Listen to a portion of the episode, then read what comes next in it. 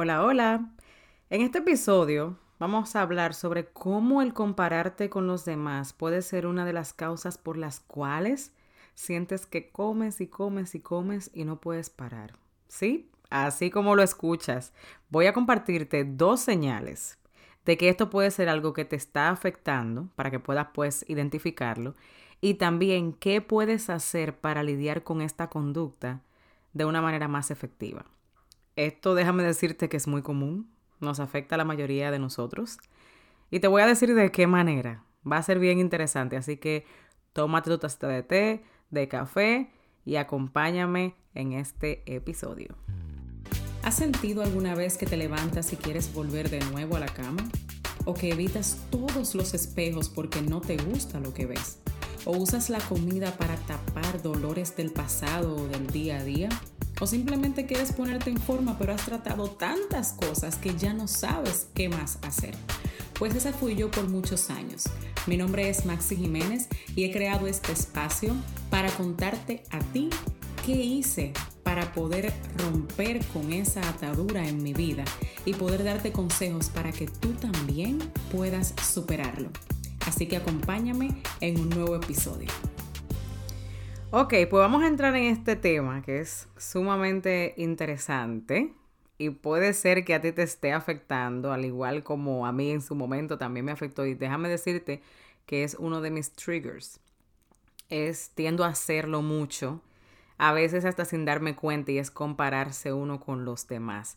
Pero antes, yo quiero decirte que ya se está acercando la fecha para el masterclass gratuito que voy a estar dando este martes 31 de enero a las 7 pm hora este de Estados Unidos, que se llama Desenmascarando el comer emocional y la ansiedad por comer. Sí, en este masterclass es para ti, si tú te preguntas así como que constantemente por qué no puedes dejar de comer por ansiedad y mantener un estilo de vida saludable, si tú deseas dejar de correr a la comida, identificar ¿Qué es lo que te está llevando a esta necesidad constante de la comida? También si tú anhelas descubrir si el comer emocional es lo que no te permite sentirte en control en frente de la comida, porque tal vez ese término de comer emocional es nuevo para ti. Lo era para mí en algún momento y por eso trataba tantas dietas y una dieta y la otra y una dieta y la otra y absolutamente nada funcionaba a largo plazo. Al yo descubrir lo que era esto, poder identificarlo entonces empecé a trabajarlo y pude salir de ahí y aprendí a manejar mis emociones de una manera diferente y no con la comida. También cuáles eran esas emociones difíciles para mí y cómo poder trabajarlas por separado. Todo eso aprendí luego de que descubrí que el comer emocional era lo que me estaba pasando y por eso voy a hacer esta masterclass gratis para ti, para que tú puedas lograr lo mismo. Voy a ponerte el enlace aquí debajo para que puedas registrarte y no te pierdas eso. Solamente registrándote vas a poder tener acceso, vas a estar conmigo ahí en vivo y vamos a disfrutar. Eso va a estar bien fun, te vas a poder ganar premios, ¿verdad que sí? Qué chulo, ¡yay! Solamente por registrarte y estar presente. Así que dale para allá ese día, martes 31 de enero a las 7 de la noche hora este de Estados Unidos. Te espero por allá, ¿ok? Entonces vamos a entrar de una vez en el tema. Lo primero es que el significado de comparar, tú sabes que me gusta buscar mucho significado, ¿verdad que sí? ya te diste cuenta si escuchaste otros episodios míos. Y es el que encontré en el diccionario fue examinar una o más cosas con otra u otras para establecer sus relaciones, diferencias o semejanzas. Es característico de la mayoría de nosotros compararnos y a veces surge hasta sin darnos cuenta. Es algo que tendemos a hacer y hay algo que usualmente comparamos y es nuestra imagen corporal, lo cual es la percepción que tenemos de nosotros físicamente. Esta imagen corporal usualmente nosotros la desarrollamos desde pequeños y, y por diferentes factores que influyen en lo que creemos al respecto ya sea la familia, la sociedad, lo que vemos en la televisión, ahora mismo las redes sociales, eso es grandísimo en ese sentido, hace que uno se compare hasta sin quererse, sin querer hacerlo. En mi caso, yo veía que mis amigas, ¿verdad? Cuando estaba pequeña, pues yo era una niña obesa.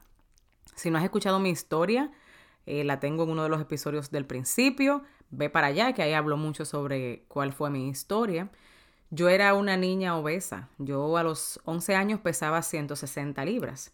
Y yo veía que el cuerpo de mis amigas era más esbelto, más delgado que el mío. Y yo me sentía como la gordita del grupo. Así que siempre me propuse ser delgada. Desde que yo tenía, yo creo que yo tengo uso de razón, yo he querido ser delgada.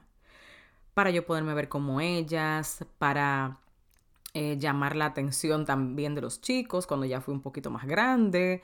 Siempre quise ser delgada. Ese era mi goal casi todo el tiempo. Y lo logré en su momento cuando bajé de peso de una manera mal. O sea, yo a los 13 años eh, me dispuse a bajar de peso definitivamente y dejaba de comer. Yo no comía nada. Y por eso desarrollé un desorden de alimentación llamado anorexia en, en un nivel bien bajito. O sea, no estaba tan grave. Y luego llegó mi hija y pues el problema fue desapareciendo un poquito. Fue, eh, lo fui trabajando. Pero eso dio paso a eso, el yo compararme con mis amigas, el yo no saber que cada quien es distinto y, y que ese no iba a ser mi cuerpo de, todo el, de toda la vida, aunque no estuviese mal. O sea, no estaba mal, pero yo lo veía mal, ¿verdad? Ya cuando fui adulta, al tener problemas, por ejemplo, en otra área, que era el de mi matrimonio, siempre le echaba la culpa como me veía físicamente, que no era lo suficientemente delgada, que estaba gorda, que tenía, como tenía problemas hormonales, tendía a tener vello facial y andaba encima de eso todo el tiempo. que tenía estrías, yo tuve estrías desde que tuve mi hija, yo fui una madre adolescente, imagínate, la mayor parte de mi vida he tenido estrías y eso en esa época me mortificaba bastante porque era la percepción que yo tenía de mí. Yo nunca podía mantener una dieta, entonces yo le echaba la culpa a eso y a que por eso yo sentía que mi esposo no me quería. Esa era mi, percepción de las circunstancias y de mí misma. Esta percepción, obviamente, que causaba que yo sintiera emociones con las que nunca aprendí a lidiar. Yo, como mi voz nunca era escuchada en mi casa, yo ni siquiera sabía de eso de emociones. O sea, de verdad, porque nunca podía hablar. Yo siempre estaba sin voz en mi casa. No culpo a mis padres, eso es algo que se ve mucho. Aparte de que los padres siempre hacen lo mejor con lo que tienen. Mis padres son buenísimos, me dieron una buena educación, una buena crianza, pero en el término emocional pues era prácticamente nulo, ¿verdad? Entonces, ¿cómo yo voy a aprender algo que nunca se me enseña? ¿Verdad que sí? Entonces, cuando surgían esas emociones difíciles con las que yo no sabía cómo lidiar, como la tristeza, frustración, soledad, la falta de aceptación, entonces mi cuerpo desarrolló un mecanismo de defensa que era el comer para poder manejar esas emociones, porque tú no puedes estar todo el tiempo estresado, te mueres. Si tú 24 horas estás estresado, te mueres. Tiene que llegar un nivel en el cual puedas balancear eso y bajarle un poco el tono, ¿verdad? Como, le, como decimos. Usualmente cuando no podemos, por ejemplo, bajar de peso, le echamos la culpa a todo lo externo que la cantidad de sal que yo consumo son los carbohidratos, que son la grasa, que yo tengo que dejar de comer dulce, que ese entrenador era malísimo. Ay, es que yo no encuentro las pastillas adecuadas para bajar de peso, ese era yo. Yo luego bajé muchísimo de peso. Luego de que te conté que era una niña obesa, bajé mucho y estaba súper delgada y yo seguía tomando pastillas para bajar de peso porque me seguía viendo obesa. O sea que yo sé lo, de eso de las pastillas, yo probé todo eso. Y así como que al compararnos con los que a nuestro entender sí han logrado los demás, pero nosotros no miramos hacia adentro. O sea, comparamos todo lo, lo o, buscamos la, la excusa de todo lo externo y de lo que han logrado otros, pero entonces no miramos hacia adentro de nosotros. Muchas veces ni siquiera sabemos cómo estar con nosotros mismos. Hay gente que no puede estar sola, que, que le da miedo, que le molesta, porque no sabe cómo estar con ellos mismos. Y yo te entiendo porque eso fue algo con lo que yo lidié bastante también. Y tampoco te culpo porque, porque tengas esos pensamientos, porque esa es la cultura, señores. Estamos bombardeados. Esa industria de la comida y de las dietas en específico es una industria billonaria está haciendo mucho dinero y están haciendo su trabajo con el marketing. Entonces, eso es lo que nos han vendido, exactamente lo que puedes estar creyendo, que tienes el peso que tienes por tu culpa, es lo que ellos te dicen, y que si tuvieras un cuerpo delgado o más bonito, fueras más feliz. Entonces, tú te entras a las redes sociales, tú no quieres creer eso, ¿verdad? Pero tú te entras a las redes sociales y exactamente eso es lo que ves. Gente vendiendo qué? que tienen un cuerpo perfecto, que tienen una vida perfecta, que tienen un matrimonio perfecto y que todo les va muy bien. Entonces tú dices, pero yo no tengo nada de eso. Entonces, ¿verdad? Yo lo que necesito es la patillita que me están vendiendo allí. O yo lo que necesito es la dieta que me está dando fulano. Y te empiezas, eso empieza pues a detonar esas emociones. Y tú dices, ¿y ahora cómo yo lidio con esto? Tu cuerpo y tu mente empiezan ahí a maquinar ¿Y a qué te vas? A la comida, que es accesible, es lo más fácil, lo puedes hacer a escondidas, como yo lo hacía. Yo esperaba que se fuera todo el mundo y me sentaba con mi bolsa así de chips a comer y comer y comer. O lo que sea, en grandes cantidades. Yo también tenía problemas con binge eating. Y era prácticamente en parte por esto que te estoy contando. Ahora tú dirás, ¿cómo yo puedo identificar si esto es parte de lo que me está causando comer y comer, o sea, cómo yo combino esa cuestión. Pues te voy a dar tres señales para que puedas identificarlo y que por fin eh, puedas saber que eso tal vez es lo que no te está permitiendo romper con lo que es el comer emocional como problemática, porque todos comemos emocional en un momento u otro. Eso es normal del ser humano, lo vemos en los bebés, les duele algo, o tienen hambre, o quieren afecto, entonces, ¿qué? Lloran y cuando les ponemos el biberón en la boca, ya, se tranquilizan, ¿verdad que sí? Entonces, eso es muy normal, pero ya cuando lo hacemos como mecanismo para lidiar con nuestras emociones o calmarlas, ya es una problemática, ¿verdad que sí? Entonces, número uno, una señal es, si tú entras a las redes sociales y empiezas a ver el cuerpo de fulana, todo el ejercicio que ella hace, lo sano que come, el matrimonio perfecto que tiene, los hijos tan hermosos y tan perfectos que tiene, la casota tan grande que ella tiene, y tú empiezas a mirar para donde ti, y tú ves el cuerpo tuyo, que no te gusta, y que según tú, vamos a hablar de la percepción que tú tienes, ¿verdad? Tiene un chicho por aquí, o tiene, chicho es, una, es grasa acumulada en el área del abdomen, del, del estómago, ¿verdad? Así le decimos en Santo Domingo. Y tú empiezas a decirte, ay, si yo fuera así, yo fueras feliz. Mira cómo ella es de feliz, señores. ¿Por qué que yo no puedo tener disciplina? Pero ¿y por qué que mi matrimonio no puede ser así? Ya tú empiezas a mirar a tu, marido a mal. Ya lo poquito que era que no te molestaba de él, ya también te molesta. Y mira este, mira como lo que fue que yo me casé. Y ya tú empiezas a minimizar todo eso. Y esto te provoca que sentimiento que tú no quieres sentir, ¿quién va a querer sentir eso? ¿Quién va a querer? Y, sin tú date cuenta, ya tú estás en la cocina. Tú agarras una bolsa de papitas o de chitos o el helado o cualquier otra comida que te dé un sentimiento de satisfacción, de ese placer momentáneo que tal vez tú no estás sintiendo en otras áreas. Número dos, cuando te reúnes con más personas, por ejemplo, te comparas con ellos o tú le criticas lo que ellos te dicen que tienen y tú no.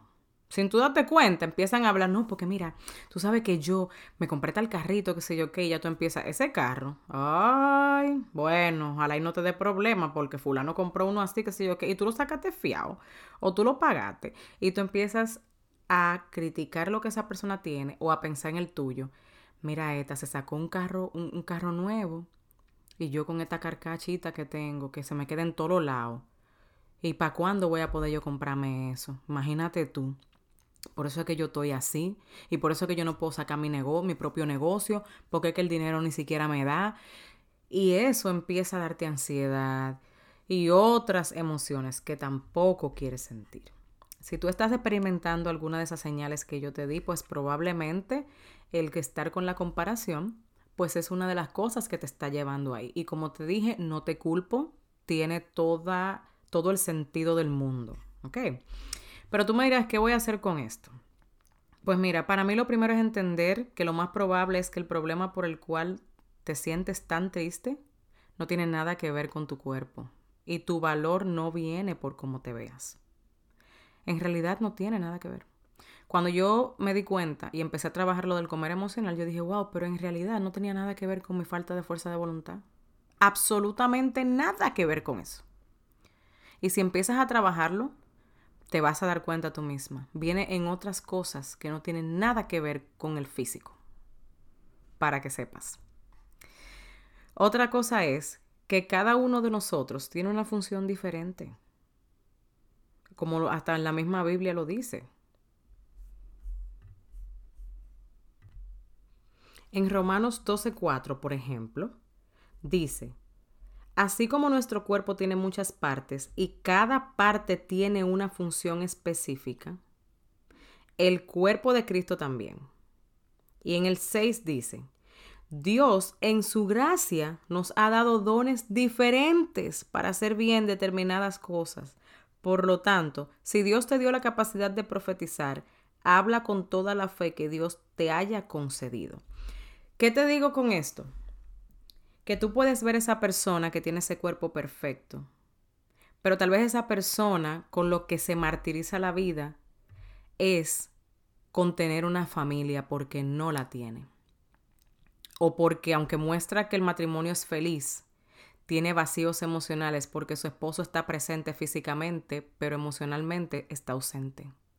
Y sin embargo el tuyo sí te presta atención, sí te da lo que puede, si para él tú eres importante, aunque te lo demuestre o pobremente o no, no se comunique mucho, pero tú sí lo sabes, tú sabes que él te demuestra ese amor. Y esa persona no tiene eso. O tal vez esa persona o ese matrimonio no puede tener hijos y tú tienes hijos. Tal vez el talento que tú tienes para poder crear cosas con tus manos esa persona no lo tiene para nada. Es un cero a la izquierda. Como yo lo soy en pintura, que yo no, yo, yo miro los dibujos de mi hijo y yo miro los míos, yo digo, ay Dios, yo creo que el dibujo es mejor que yo. Y tiene ocho años, desde que estaba pequeñito. O sea, los, los dibujos de él de cuando estaba pequeñito son casi mejores que los míos. Porque ese no es mi talento. ¿Entiendes? Entonces, cuando yo quiero ejercer en el talento erróneo, o compararme con el talento que tiene otra persona, no puedo ver el potencial que Dios ha puesto en mí. Otra cosa que puedes hacer es el tú entender que transformar nuestra mente cada día nos da identidad. Entiende y aprende a tú encontrar tu identidad si es que tú no la sabes. Dios nos dio una identidad a cada uno de nosotros. Nos creó para cosas especiales. Y tú no eres igual que nadie, ni nadie es igual que tú. Si tú te pones a, como te dije, a operar en el don inadecuado, te vas a sentir frustrada, porque es que no fuiste creada para eso. Eso es como que tú le digas a una mano que haga la función de una rodilla. Se va a sentir frustrada y va a decir, pero es que yo no sé hacer eso. O sea, no. Pero mientras que mira qué bien hace su función de mano. La hace perfectamente bien porque fue creado para eso. ¿Verdad que sí? Entonces, es igual. ¿Y cómo podemos transformar nuestra mente? Como el mismo la Biblia lo dice también en Romanos 12.2. Transformar nuestra mente es dedicarnos tiempo a eso, a que a leer la palabra, a conocer lo que Dios dice de ti, tu identidad de hija, tu identidad de, de amada, tu identidad de que ya si le entregaste tu vida a Dios y le permitiste a Jesús que entre a tu vida, eh, tus pecados fueron perdonados y nadie puede estarte martirizando con lo que ya hiciste. Es entrar en esa identidad. Y eso te quita un peso tan grande de encima que entonces empiezas a vivir diferente y a ver las cosas distintas. El también hacer desarrollo personal, leer libros que te ayuden en esos tal vez pensamientos tóxicos que tú tienes. Hay un libro bien bueno que yo lo recomiendo mucho y se llama Winning the War in Your Mind. Ay, Dios mío, está en español también. Yo lo voy a poner, voy a, ver si pongo el link aquí en, el, en, en las notas del episodio para podértelo dar en español. A mí me encantó porque de verdad habla sobre cómo transformar nuestra mente bíblicamente. Es, a mí me gusta mucho ese escritor. Yo te lo voy a poner porque no me acuerdo ahora mismo. Y otra cosa es, y para eso es lo último que te voy a recomendar, y es, ¿qué piensas que vas a lograr o sentir cuando tengas ese cuerpo o ese matrimonio o ese trabajo o ese negocio que tanto quieres. Porque a veces uno deja de vivir, porque dice, cuando yo tenga eso, es que yo voy a poder ser feliz. Y eso es una gran mentira. Cuando viene a ver tú tienes eso y no eres feliz porque vas a desear otra cosa. ¿Por qué? Porque el problema no está en lo que tú logres, sino en la falta de aceptación propia que tú tienes. En que tu amor propio está bajito. Y yo sé lo que es eso. Yo he lidiado mucho con amor propio, con no tener amor propio, con mirarme en un espejo y no gustarme nada de lo mío. Odiar mi cuerpo. Lidié bastante con eso. Entonces empiezas a buscar cosas para ir detrás de ellas si, si el problema tuyo es la falta de validación de los demás. Tú empiezas a buscar proyectos, a decir cuando baje de peso, cuando esto, cuando aquello, cuando tenga la casa, cuando tenga el marido, cuando tenga aquello. Pero en realidad ese vacío no lo llena nadie. Primero lo llena Dios. Y segundo, el tú entrar en la identidad real para la que fuiste creada, que muchas veces se ve distorsionada por nuestro entorno, por cómo fuimos creados, por las redes sociales, por muchísimas cosas, o por lo que alguien te dice tal vez diariamente, porque tal vez tú tienes una persona ahí machacándote todo el día, diciéndote lo tan mal que tú eres, lo, lo tanto que te falta para llegar a X cosa, y te lo has creído y, y te entiendo. Pero Dios puede transformarte esa mentalidad y también tú tienes que hacer la tuya, ¿verdad que sí? Así que yo confío en que vas a poner estos pasos en práctica. Si tú tienes algo que me quieras decir acerca de cualquier episodio, el mejor lugar es mi grupo de Facebook, que también te voy a dejar el enlace aquí. Ve directamente allá, es totalmente gratuito.